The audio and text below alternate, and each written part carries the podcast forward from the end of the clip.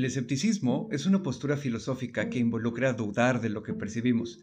No se trata de negar todo aquello que vemos, sino de buscar evidencia que soporte nuestras interpretaciones y opiniones.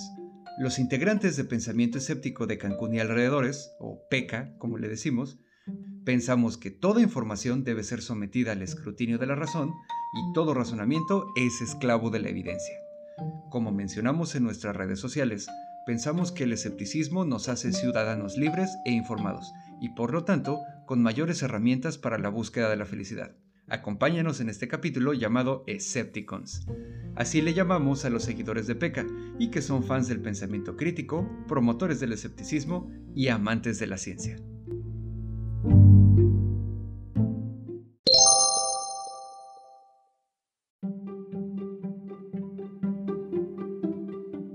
Hola, les damos la bienvenida a una edición más del PECAST, donde platicamos sobre el pensamiento crítico, el escepticismo y la ciencia.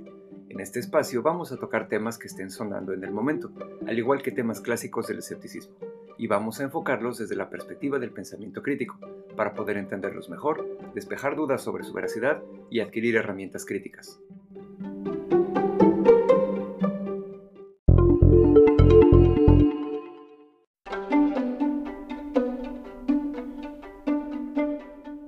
Presentamos, yo soy Omar. Yo soy Clau Borbón. Yo soy Alex Zul, el Papazul. Entonces vamos a empezar con esta, con esta sesión que, a diferencia de otros episodios, vamos a tratar de platicar más. Para empezar, creo que tenemos que definir que el escepticismo que promovemos en PECA es el filosófico moderno, uno que se confunde en muchas ocasiones con el término coloquial que se usa como dudar absolutamente de todo y puede ser utilizado como referencia al negacionismo, que es dudar de todo siempre y sin ninguna respuesta. El escepticismo filosófico moderno que promovemos deriva de una historia relativamente reciente. Un excelente divulgador de ciencia como el astrónomo Carl Sagan comenzó por allá de los años 50 una investigación en conjunto con el gobierno de Estados Unidos por el afamado en ese momento fenómeno ovni. Inclusive hubieron varios proyectos de investigación en donde varios científicos, algunos fervientes creyentes del fenómeno ovni como algo extraterrestre y otros científicos escépticos, empezaron una investigación en conjunto y Carl Sagan rápidamente con su equipo de trabajo determinó el fenómeno como falta de evidencia, interpretación de los investigadores o simplemente el hecho de asumir como verdad las historias anecdóticas que la gente contaba. Entonces se percató que no importaba tu preparación, el escepticismo hacía falta inclusive en aquellos que eran ingenieros o tenían una formación científica hasta de investigación y decidió entonces promover el escepticismo, el escepticismo desde la perspectiva de dudar de todo y buscar evidencia. Y eso es lo que promovemos en PECA. ¿Cómo ven? Creo que vale la pena resaltar que Carl Sagan se movió en esferas que le permitieron llegar precisamente a los lugares indicados, desde las universidades hasta temas de producción televisiva, para poder lograr su objetivo. Y creo que algo en común que tenemos muchos de los escépticos es precisamente que por temas generacionales pudimos verlo en algún momento en televisión. Así que una de las recomendaciones, si aún no conoces la serie Cosmos, pues obviamente es que busques la, edición de Carl Sagan, aunque ya en, Netflix puedes encontrar las versiones actualizadas que conduce Neil deGrasse Tyson y que además tiene la información más reciente acerca de diferentes temas. Y qué bueno que mencionas la serie Cosmos, Clau, porque muchos de los que nos acercamos a la ciencia, primero nos acercamos a este tipo de material de divulgación y después nos volvimos escépticos. Mi proceso personal fue primero acercarme a la ciencia. Me maravillaba jugar con dinosaurios, con robots y ese tipo de cuestiones de niños. Y cuando empecé a ver documentales de ciencia y específicamente Cosmos, empecé a hacerme preguntas. Y pues eh, fui leyendo y poco a poco así fui acercándome al escepticismo que pues como base filosófica de la ciencia en verdad te hace cuestionarte desde una manera integral de, la información que te llega. ¿Ustedes cómo empezaron con, con su escepticismo? Como lo mencionaba anteriormente, creo que el programa de Cosmos fue un parteaguas en mi vida, me ayudó mucho a plantear cuestionamientos acerca de cosas que pasaban alrededor. Eh, cuestionaba mucho los paradigmas culturales en una sociedad muy tradicionalista. A veces eso causaba algún escosor entre las personas. Pero bueno, también tuve la fortuna de convivir con personas, eh, otros escépticos, con quienes podía contrastar la información y que por alguna situación particular pues se dedicaron a ciertas áreas de ciencias sobre todo y tenía la posibilidad de acercarme a ellos para, para platicar y opinar acerca de algunos temas, pedir opiniones. Posteriormente, pues el tema académico se volvió parte de mi día a día. Por mucho tiempo tuve el privilegio de que el conocimiento era mi forma de vida y tenía un salario de eso y la verdad es que es algo que disfruté muchísimo. Y pues es todo este conjunto de circunstancias lo que me llevaron a, esto. Y creo que justamente aproximarse a la ciencia hace que te empieces a hacer preguntas por cosas muy simples. Desde por qué sale, entre comillas, el sol, por qué llueve, de qué color son las cosas o por qué adquieren ese color. Y poco a poco te vas eh, preguntando o más bien cuestionando sobre otros fenómenos que ocurren a tu alrededor, incluyendo las cosas que te enseñan, las costumbres que tenemos, los valores que nos inculcan. Te vas haciendo preguntas y entiendes que todo es cuestionable, ¿no? Entonces como que, al menos desde mi perspectiva, sí fue escalando y necesariamente tuve que pasar primero por la ciencia para, para, cuestionarme todo, al menos desde mi perspectiva, fue muy parecida a la tuya, Clau. En mi caso, pues bueno, creo que eso fue una constante aquí. Yo también de chiquito era muy curioso, ¿no? Y tuve la fortuna de estar en una familia donde, pues ambos lados de la familia, o sea, tanto de mi, padre como de mi madre, pues me lo fomentaron mucho, ¿no? Y, y me daban la posibilidad de explorar y me conseguían materiales para que yo aprendiera. Obviamente también me inculcaron mucho pues el amor a la lectura, que a la fecha pues es algo que creo que ya no se me va a quitar afortunadamente, ¿no? Entonces, de alguna manera, pues sí tenía la cabeza llena de todo este conocimiento, porque pues igual me da mucha curiosidad, como dijiste Alex, por qué ocurren las cosas, ¿no? ¿Cómo ocurren las cosas? Me gustaba saber. Sin embargo, eh, aunque sí tenía como alguna noción de que había cosas que eran ciertas y cosas que eran falsas, pues no estaba tan empapado o no había notado que había un procedimiento para, para determinar eso, ¿no? Más allá de los experimentos o lo que alguien te dijo que sí o que no. Entonces, a mí, fíjense, fue bien chistoso, no me pasó con Cosmos. Me, empecé a meter un poquito en el escepticismo cuando vi un programa de televisión que se llamaba Bullshit que es de los comediantes Penn y Teller, que suena chistoso y lo que sea, pero la verdad es que Penn y Teller son figuras muy importantes en la comunidad escéptica mundial. Eh, tienen sus sesgos como todos los tenemos, pero pues en general hacen bien la chamba, ¿no? Y en ese programa me di cuenta de que había un montón de cosas que sí, a lo mejor yo sabía que eran falsas, pero no sabía por qué eran falsas, ¿no? Entonces ahí fue donde me empecé a meter en el descubrimiento de que hay una metodología que se puede seguir para tratar de determinar la verdad o la falsedad de las cosas. Y ya de ahí pues me seguí, empecé a leer libros, empecé a leer a Richard Dawkins, empecé a leer a Daniel Dennett, empecé a leer a Sam Harris, empecé a leer a Christopher Hitchens, escuché podcasts, digo, tengo la fortuna de que mastico bastante bien el inglés, entonces pues esa parte también te abre como más posibilidad para consumir más material, ¿no? Y así fue como me enteré de, las reglas y las cosas que había que hacer para asegurarse de que las ideas que teníamos pues estaban siguiendo el camino lógico correcto, ¿no? Creo que es importante resaltar que no nacemos escépticos, ¿no? en mi caso, creo que el escepticismo es algo que aprendí en la configuración y en cómo organizar la información mucho más grande, no, como niña. Si bien todos somos curiosos cuando, cuando somos pequeños, a veces se pierde esa curiosidad, creo que nunca es tarde para incentivar o fomentar esta forma de, de, analizar la información que nos llega y poder lograr precisamente el escepticismo en la forma en que organizas tus pensamientos o la filosofía que adquieres. Y justamente los niños es notorio que tienen mucha curiosidad, mucha imaginación y son muy lógicos. Y a veces la forma en que les enseñamos, o más bien no les enseñamos, les mata justamente su curiosidad, su imaginación y su lógica. Entonces es siempre recomendable que les desde pequeños les invitemos a hacerse preguntas, pero también que les invitemos a buscar información y a usar toda su lógica. Esto que acabas de decir, Clau, es bien importante y es algo que siempre hay que tener en consideración para la educación. Así de sencillo, fomentar la curiosidad, la imaginación y la lógica no tiene edad en realidad. Bueno, pues entonces ya revisamos cómo llegamos a ser escépticos. Ahora, desde su perspectiva, ¿cómo somos buenos escépticos?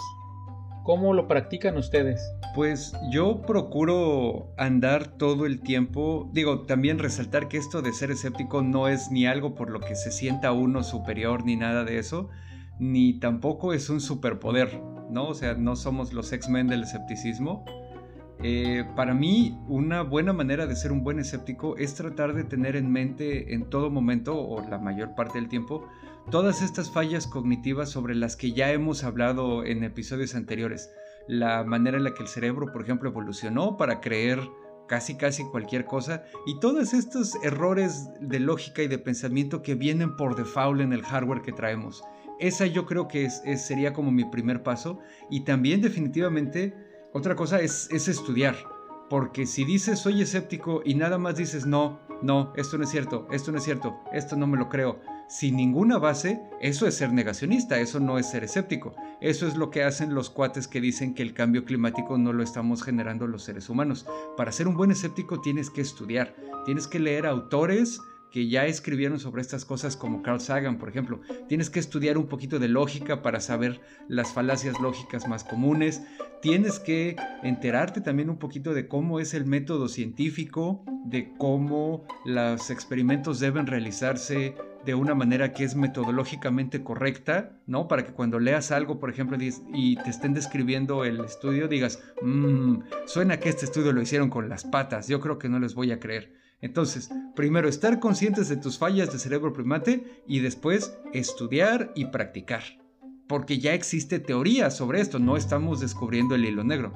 Creo que Omar lo resume bastante bien. Yo sumaría aprender, no solo estudiar, aprender cosas nuevas, analizar de dónde te está llegando la información, quién la está emitiendo, por qué la emite, cuál es la experiencia que tiene en el área, incluso cuáles son qué información encuentras de la fuente, no nada más la, información per se, sino que aquella entidad, persona, organización que genera algo realmente tenga cierta credibilidad, que puedas depositar tu confianza en, en, ello para poder ahora sí asimilar la información y analizarla, ¿no? Tratar de entenderla. Creo que también algo importante entre lo que hemos mencionado es no siempre vamos a tener el conocimiento de todo. Es, es casi imposible tener autoridad máxima en una sola área, sobre todo si no has estudiado y dedicado tu vida a ello. Pero siempre podemos tratar de obtener un poquito más de información acerca del tema, profundizando y eligiendo también qué es, cuáles son los temas que te interesan y para qué te va a servir esa información. No puedo más que coincidir con todo lo que ya comentaron. Y nada más añadir que todo eso que, mencionan, incluyendo estudiar, verificar las fuentes de información, repasar la información, es un esfuerzo, es un esfuerzo constante. Como muchas cosas en la vida, como por ejemplo tener un cuerpo sano involucra hacer ejercicio, lo mismo con nuestra mente, ¿no? Eh, ser escéptico involucra continuamente estar buscando información, aceptando que hay asuntos que no puedes entenderlos o completamente o saber todo y aceptar que te puedes equivocar, ¿no? Eso es un esfuerzo constante que, tenemos que hacer como personas, ¿no? Eso que tocas es muy importante, Alex, y creo que no lo dijimos con el nombre que es, entonces lo voy a agregar ahorita, la honestidad intelectual la honestidad intelectual también debe ser una postura filosófica que nos va a llevar a decir, bueno, pues sí la regué, Perdón, no lo vuelvo a hacer y ya aprendí de esto.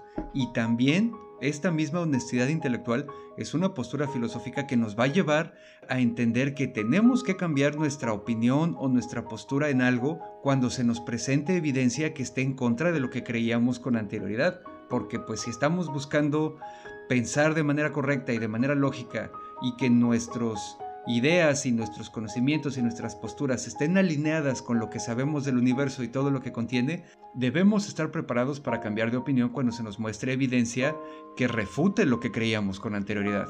Y bueno, y después de platicar todo esto, ¿ustedes sienten que hay alguna ventaja el practicar el escepticismo? Creo que uno de los principales beneficios que puedo observar es que me ayuda a tener finanzas sanas, finanzas personales más sanas, ¿no?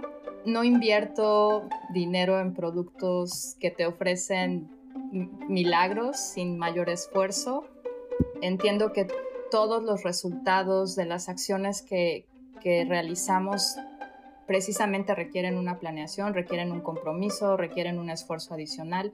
Así que bueno, por mencionar algunas cosas, pues no invierto en este tipo de clubs que están afuera de la casa, donde te venden licuados y ah, complementos alimenticios que nada más vas a desechar a través de la orina o que traen más azúcar de lo que te dicen.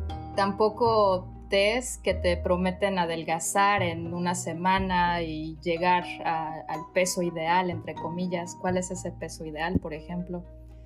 Eh, evitamos caer, al menos creo que en lo personal evito caer en esquemas que no te garantizan algún tipo de beneficio real, cosas que te prometen magia o que te prometen satisfacción a esos anhelos básicos. Justamente hace unos años una especie de auge en el aspecto económico con los esquemas piramidales o de Ponzi, específicamente uno que se llamó Flor de la Abundancia, que luego adquiere diferentes nombres, células del bienestar, células de la abundancia, y es exactamente lo mismo, ¿no? Y esto desafortunadamente mucha gente cayó sin averiguar más porque nada más era cuestión de hacer un poquito de aritmética y te percatabas que era un fraude. Y yo sí siento mucha ventaja al momento de educar no solamente a mis hijos, sino a mí mismo en muchas ocasiones respecto de tomar decisiones. Ahora sí que no solo financieras, como dices tú, Klaus, sino hasta de salud, que también tiene que ver con, con las finanzas, porque evito caer en cuestiones falsas como remedios pseudocientíficos, como algunas cuestiones de plata o pulseras que te curan o stickers que bloquean la radiación que evidentemente no tienen ningún sustento, ninguna evidencia que muestre que funcionan. Y sí, la verdad es que le noto mucha ventaja, pero ¿saben qué? También desde una perspectiva psicológica, desde una perspectiva emocional, desde que practico el escepticismo, que ya prácticamente era un adulto cuando de manera formal lo empecé a practicar con un de manera consciente, pues entonces procuro hacer un esfuerzo tratando de entenderme a mí mismo y analizo si la respuesta emocional que tengo sobre algo, sobre algún tema, sobre alguna persona, sobre alguna noticia, me es útil o no. Inclusive procuro esforzarme para lograr lo que mi análisis lógico concluyó. Por ejemplo, con la frustración. Es normal sentirla, está bien que lo hagamos, pero hay un límite realista para ello, a veces no es necesario procuro aplicar una máxima siempre, abrazar la vacuidad y el caos.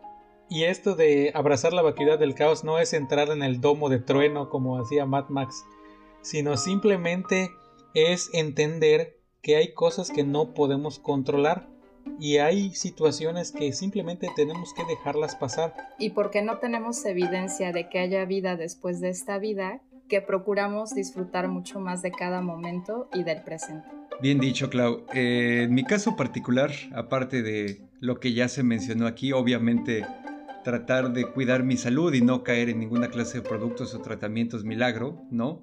Y pues también tratar de entender que el universo no está dirigido, ¿no? Y en realidad es completamente indiferente a nuestra existencia, entonces tampoco clavarme ni frustrarme, como dice Alex. Otra cosa que yo veo como una ventaja de aplicar el pensamiento escéptico, pues es también de alguna manera estar libre de tantos miedos y tantas supersticiones. Alguna vez platicando aquí con mis amigos de este podcast estábamos hablando de las teorías de la conspiración.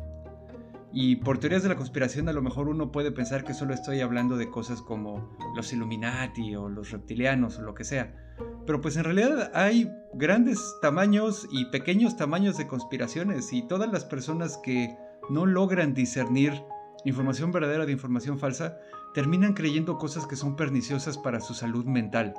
Imagínense vivir todos los días pensando que tienes que estar viendo por encima de tu hombro porque hay alguien que te quiere engañar porque te quiere meter al nuevo orden mundial o hay alguien que te quiere engañar para que te pongas la vacuna del COVID para después controlarte con el 5G. Está complicado vivir así, el gasto de energía física y emocional que tienes que hacer en tu vida diaria, que ya de por sí es difícil, para tener que estar tomando en cuenta todos esos factores externos, pues bueno, yo afortunadamente no tengo eso, ¿no? Y por lo mismo también soy o quiero pensar que estoy libre, intento estar libre de los intentos de manipulación de muchas personas, de figuras políticas. No me voy a pronunciar a favor ni en contra de nadie, pero pues aquí en México no tenemos salvación para ninguno de los dos lados, ¿no? Eh, todos, ahí sí todos nos quieren engañar para que vean. Entonces procuro no caer en eso, me ayuda a no caer en eso. También vivo mi vida libre de la superstición, el juicio de los creadores del universo que pueden estar interesados en lo que hago en el baño de mi casa y pueden estarme juzgando por ello. Vivo libre de esos miedos, vivo libre de la superstición de que alguien me vaya a castigar después de esta vida por algo que haya hecho o no haya hecho. Y aún así, no ando por el mundo violando, robando ni matando a nadie, al contrario, me esfuerzo por vivir con empatía y por tratar a las otras personas como a mí me gustaría ser tratado, en este mundo que probablemente sea el único que tenemos. Y entonces ustedes, por el hecho de practicar escepticismo, ¿perciben que hay alguna desventaja de esta postura filosófica? Bueno, creo que una desventaja que probablemente pueda ser útil después de la práctica es que al cuestionar a las personas, el lenguaje tiene que ser muy cuidadoso, ¿no? Tienes que pensar muy bien cómo lo vas a decir, cómo va a ser tu planteamiento, para hacerles notar que el, cuestionamiento viene desde, desde el interés genuino de comprender un poco más de tener más idea de lo que están tratando de explicar o de dónde obtienen la información y que no se trata de una agresión hacia quiénes son ellos. Creo que a veces ese es uno de los temas que se tocan con un poquito más de pinzas, por así decirlo, y que para muchas personas no es tan sencillo entender si no vienen de esta forma de organizar el pensamiento. Pues sí, como dices, Clau, de repente la gente se lo toma personal, ¿no? Las personas que no tienen esta clase de entrenamiento, como dices, creen que un cuestionamiento a sus creencias, sean las creencias más elevadas o las creencias más básicas, equivale a un ataque a su persona, ¿no? Otra posible desventaja que yo veo y que pues la he vivido en repetidas ocasiones, los seres humanos somos animales gregarios y para que esa gregariedad más o menos funcione, la gente tiene la idea de que todos deberíamos pensar igual. Entonces de repente cuando alzas la mano y eres así el único clavo que sobresale cuando cuestionas a la autoridad o cuando cuestionas al creador del universo, sea el lugar del mundo donde estés parado, te voltean a ver y te puedes meter en problemas, ¿no? Y algunos de esos problemas pueden ser solo cosas como que hablen de ti a tus espaldas o el ostracismo social. Hay lugares donde te corren de tus trabajos, hay lugares en donde te pueden matar por atreverte a discrepar con la mayoría de la gente. Entonces eso es peligroso también. Y pues es posiblemente una desventaja grande que yo veo y algo que yo he detectado también y que lo he vivido en carne propia es en las relaciones sentimentales. Si de repente alguno de los miembros de esta relación, eh, que digo, pueden ser más de dos porque vivimos en tiempos bastante modernos, se mete en algo que es opuesto a la realidad y alguien alza la mano para decir, oye, ¿qué onda con eso? Hay fricciones que pueden llevar a recriminaciones y juzgamientos y problemas a la larga, ¿no? Entonces, pues también eso puede ser problemático y poco ventajoso.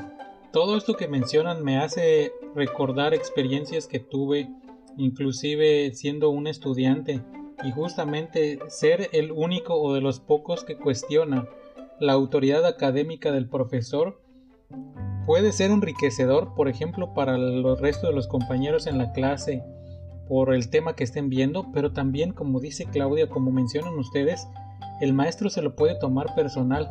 Entonces sí veo una desventaja, recalco lo que ustedes mencionan, pero también me ha hecho, al menos desde mi perspectiva personal, aprender a comunicarme mejor. He intentado esforzarme desde la desventaja que puede representar estar cuestionando todo a tratar de ser más amable a la hora de mencionar una duda o inclusive de cuestionar a la otra persona. Pero saben también de qué? Repitiendo esa frase muy común de escoger sus batallas, ¿no? Aprendes a escoger las batallas de cuándo hacer el cuestionamiento o inclusive hasta de cuándo retirarte, ¿no? De una discusión o de una reunión. Eso que mencionas es muy importante, así como al principio de esta conversación dijimos que esto de ser escéptico no es un superpoder y que no creemos que somos mejor que nadie, también no andamos por el mundo diciéndole a la gente, estás equivocado, estás equivocado, estás equivocado, porque número uno, no tenemos esa autoridad, eh, nadie nos la dio y nosotros no nos la podemos dar solos. Y número dos, pues también a mí en lo personal me interesa tener una convivencia pacífica con todos los seres humanos que están a mi alrededor. En mi caso particular, por ejemplo, yo solo emito mi opinión sobre un tema desde la perspectiva escéptica cuando alguien me pregunta. Que bueno, sí me pasa mucho, ¿no? Porque pues soy como el. No soy el único escéptico de mi familia, pero sí soy el que más tiempo lleva metido en esto.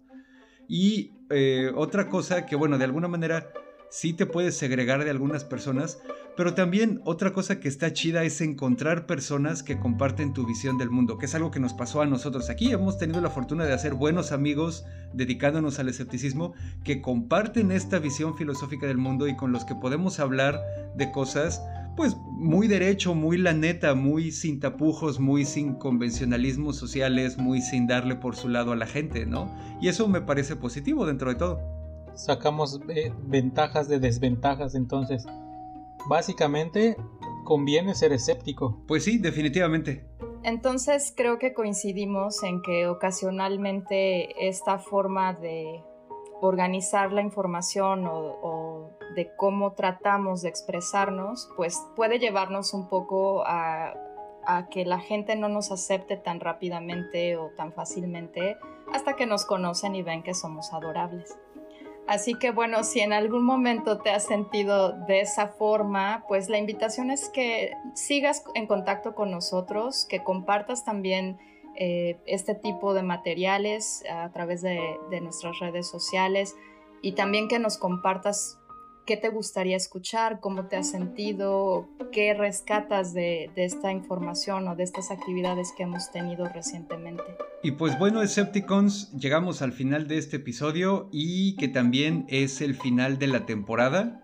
Vamos a regresar, no se preocupen, o preocúpense si quieren preocuparse, no les voy a decir qué hacer, pero vamos a regresar, vamos a hacerlo todavía mejor y con más ganas. Pero bueno, con este episodio 24 terminamos ya esta temporada. Queremos agradecerles mucho el tiempo que nos hayan dedicado, mucho o poco. Nosotros tuvimos la fortuna de aprender mucho, tanto desde la perspectiva técnica de la producción y la grabación y todo eso, como también aspectos de la comunicación, de la ciencia, el escepticismo y el pensamiento crítico, que es algo que nos apasiona y es nuestro hobby. Entonces, pues finalmente, de nuevo les queremos agradecer y les queremos recalcar los beneficios del pensamiento escéptico nos hace ciudadanos más libres, nos hace ciudadanos mejor informados, con una mejor posibilidad para la búsqueda de la felicidad, porque es algo que todos queremos y a lo que todos tenemos derecho. Nos hace menos manipulables, nos hace menos víctimas de personas con poder o sin él, pero que quieran sacarnos algún beneficio. Y pues nada ya, nos escuchamos en la próxima temporada. Cuídense mucho y muchas gracias por su tiempo.